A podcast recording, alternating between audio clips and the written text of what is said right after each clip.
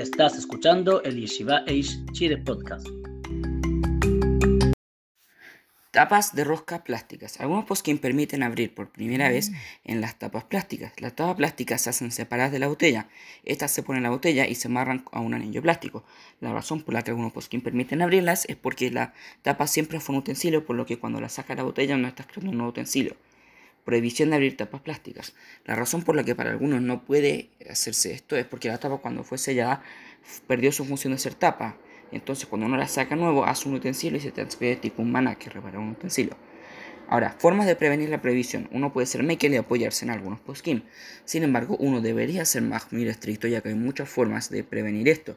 Una forma es abrir la botella antes de Shabbat, separar con un cuchillo el anillo plástico antes del inicio de Shabbat, entre otros métodos que se pueden, uno puede definir por su propia cuenta. Muchas gracias por escuchar las alajot diarias de la Yeshiva Eish Chile y que todos tengan un excelente día.